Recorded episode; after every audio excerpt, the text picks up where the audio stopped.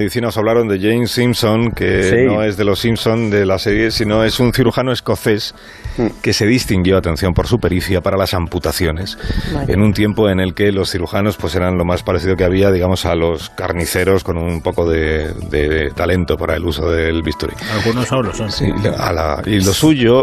de Paquito, se lo Bueno, pues, Te he oído, Alfonso. Lo del doctor Simpson no empezó bien porque en una ocasión huyó en medio de una amputación de mama porque se había incapaz de continuar. Y se cuenta que salió de la sala en la que estaba, que salió del hospital, que se fue hacia hasta la plaza del Parlamento Parliament Square para contarle a todo el que se cruzara con él que él lo que quería haber estudiado en realidad era derecho y que por Cobarde. eso claro, lo de Cobarde. bueno, por fortuna para la posteridad, eh, Simpson que más tarde pues descubriría, por ejemplo, el cloroformo, eh, fue disuadido de cambiar de disciplina. Hoy en Historia de, con Javier Cancho, historia de una amputación.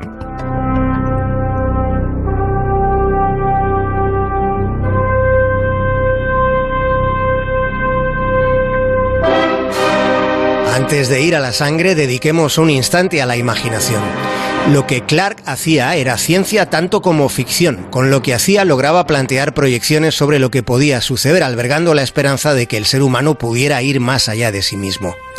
No lo olvidemos, todo comenzó con aquel homínido que creó un arma con un hueso. Clark decía que la única manera de descubrir los límites de lo posible es aventurarse un poco más allá, adentrándonos en el territorio de lo imposible. Cualquier tecnología lo suficientemente avanzada resulta totalmente indistinguible de la magia. Por eso hizo aquella advertencia. Cuando un científico distinguido pero anciano afirma que algo es posible, es casi seguro que tenga razón. Pero cuando afirma que algo es imposible, entonces es casi seguro que esté equivocado. La humanidad ha progresado tanto que incluso ahora, en este tiempo pandémico de incertidumbre, incluso ahora nos cuesta concebir que la medicina fuera tan esquivamente cuidadosa hace no demasiado. Tal y como está documentado en este preciso momento hace 170 años, en la sala de operaciones del University College, el cirujano más famoso de Londres se preparaba entonces para fascinar a su público con la amputación de una pierna por la mitad del muslo. La sala de operaciones del University College consistía en una plataforma parcialmente cerrada por gradas semicirculares que ascendían hasta una gran claraboya. En el centro de la sala había una mesa de madera, una mesa con señales apreciables de las carnicerías humanas que allí se habían hecho. Debajo había serrín para que absorbiera la sangre. Suction.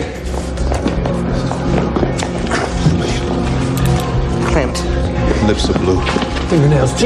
La sala de operaciones se hallaba atestada de estudiantes de medicina y de otros espectadores curiosos o sencillamente sádicos, casi todos llevando consigo la mugre de la vida cotidiana del Londres victoriano. Las puertas de aquellas salas de operaciones eran las mismísimas puertas de la muerte.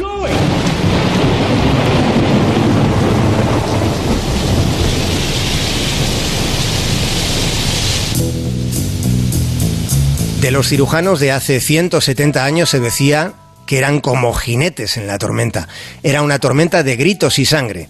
Del cirujano Robert Liston se decía que cuando amputaba, el brillo de su cuchillo le seguía tan instantáneamente el ruido del aserrado que parecían simultáneos. Era como si el trueno y el relámpago ocurrieran en el mismo instante. Linston era capaz de amputar una pierna en 30 segundos y para tener las dos manos libres a menudo sostenía el cuchillo ensangrentado entre los dientes mientras maniobraba. Se daba prisa para que el dolor del paciente durase menos porque no había anestesia. La rapidez de Linston era un don aunque a veces también era una maldición. En una ocasión seccionó por accidente el testículo de un paciente junto con la pierna que estaba amputando.